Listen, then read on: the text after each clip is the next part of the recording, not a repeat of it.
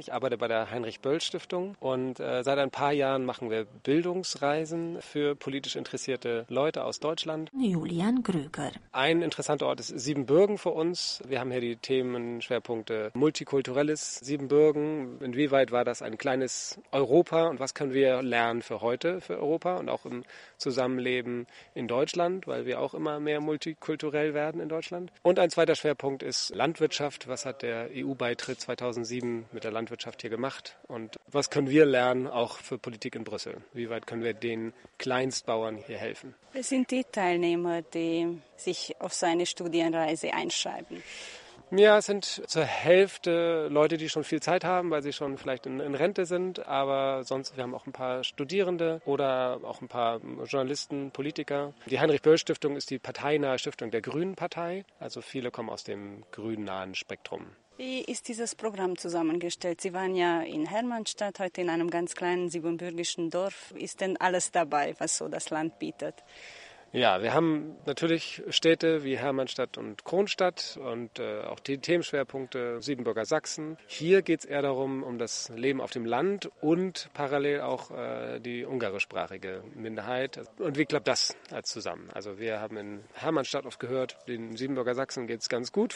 Die, die noch da sind, fühlen sich in Rumänien ganz wohl. Ja, und bei den Ungarn sind natürlich, sind sehr viel mehr und da gibt es ganz andere Tendenzen oder auch äh, ja, Sachen, die wir für ein Miteinander in Europa mitnehmen können. Was vielleicht interessant ist, ich glaube, wir lernen hier, dass es von allen Seiten, dass es, wenn wir um die Geschichte gucken, eher ein Nebeneinander gab der Minderheiten und dass das vielleicht gar nicht so schlecht ist und gar nicht so schlimm ist. Wir denken immer, wir müssen alle integrieren und müssen alle zusammenschmelzen. Hier lernt man eher, das Nebeneinander war eigentlich ganz okay, wenn ein paar Voraussetzungen gegeben sind. Also man sollte Interesse aneinander haben, Respekt, viele Sprachen lernen.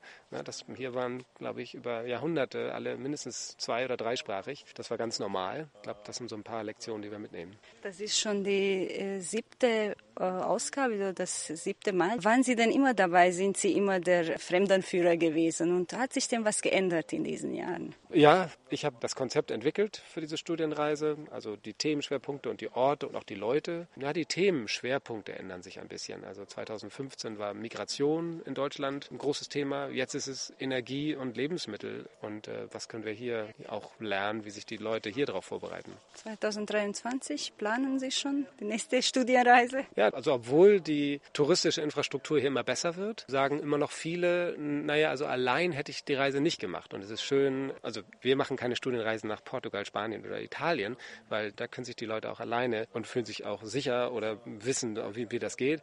Rumänien ist für viele in Deutschland immer noch ein Land, wo man sagt, da, da bin ich lieber gerade ältere Herrschaften, ja, wenn jemand dabei ist, der sich auskennt. Und vor allen Dingen der Vorteil ist ja, dass sie durch mich echte Leute kennenlernen, mit denen ins Gespräch kommen, echte Hausmann Hausmannskost essen können. Ja, das ist viel wert. Ich bin Katharina Schmidt. Wir kommen aus Berlin. 1974 haben wir eine Rundreise durch Rumänien gemacht und waren auch hier in Siebenbürgen, aber haben nicht alles gesehen. Und Hermannstadt hat sich auch so verändert, ich hätte mich kaum noch erinnern können. Das ist also jetzt für mich sehr interessant, das unter neuen Gegebenheiten zu sehen. Mein Name ist Schmidt. Ich äh, komme auch aus Berlin. Das ist meine Frau, wie sie schon sagte. Und äh, wir machen hier eine Studienreise durch Rumänien, um Rumänien kennenzulernen. Meine Eltern sind Banater Schwaben, kommen aus äh, der Nähe von Temeswar und äh, sind aber schon nach dem Zweiten Weltkrieg nach Deutschland gekommen. Und äh, ich bin natürlich an der, deshalb an dem Land sehr interessiert.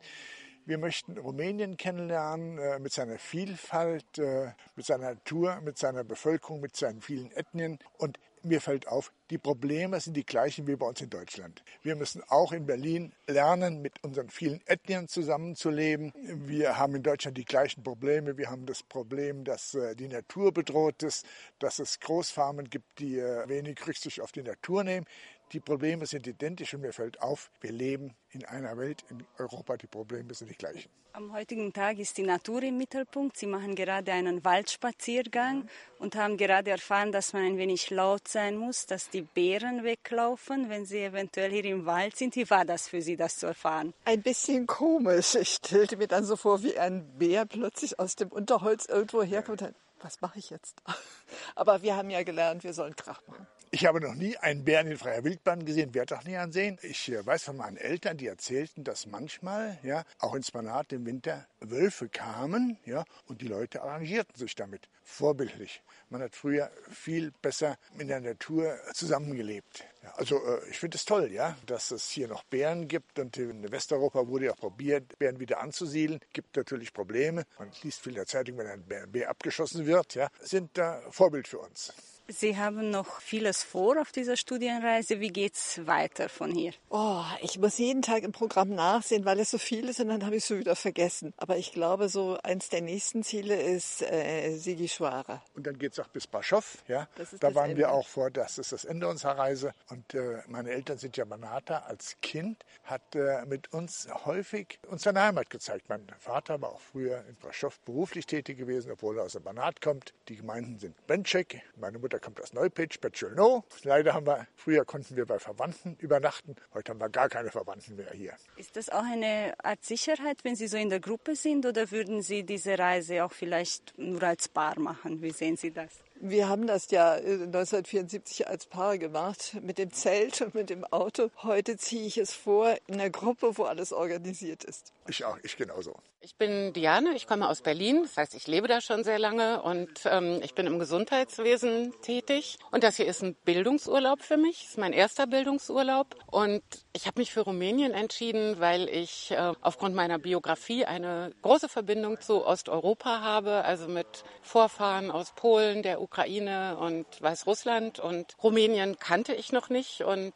ja, so habe ich die Gelegenheit genutzt, hier einen Bildungsurlaub zu machen. Welches ist Ihr Eindruck bis jetzt? Was haben Sie bis jetzt erlebt? Ich kann es eigentlich kaum in Worte fassen, weil ich so überwältigt bin. Wir haben ein tolles Programm. Wir haben angefangen in Sibiu, haben da ganz viel gesehen und erlebt und ganz viele Austauschmöglichkeiten und sind dann von Sibiu hierher aufs Land. Und ähm, ja, ich finde es landschaftlich wirklich beeindruckend. Also auch das für unsere Verhältnisse dünn besiedelte. Und ja, ich sauge alle Eindrücke in mir auf und finde diese vielen Begegnungen mit anderen Menschen toll, dass wir viel Gelegenheiten haben zum Fragen und sich auszutauschen. Und es ist einfach, es ist sehr bereichernd. Wodurch unterscheidet sich so eine Studienreise von einem, sagen wir, normalen Urlaub, den ja. Sie selbst buchen könnten? Ja, ja, das ist ein Bildungsurlaub. Das heißt, ich bin von meinem Arbeitgeber, das ist per deutschem Gesetz so geregelt, ich bin von meinem Arbeitgeber für die Tage freigestellt. Also wenn ich einen normalen Urlaub mache, dann gestalte ich das ja selber und äh, ob ich an den Strand gehe oder mir eine Stadt angucke. Und hier bekomme ich eben ganz viel Input und habe die Möglichkeit, wirklich viel mehr über Land und Leute kennenzulernen. Und das eben von der Böll Stiftung aus. Und das ist toll organisiert und ähm, einfach sehr bereichernd. Viele, die gekommen sind, sind auch darum zusammen mit dieser Gruppe, weil sie sich viel wohler fühlen, dass mehr Leute sind, dass alles organisiert ist. Würden Sie es denn wagen, alleine nach Rumänien zu kommen und das Land vielleicht nicht mit der Gruppe zu ja.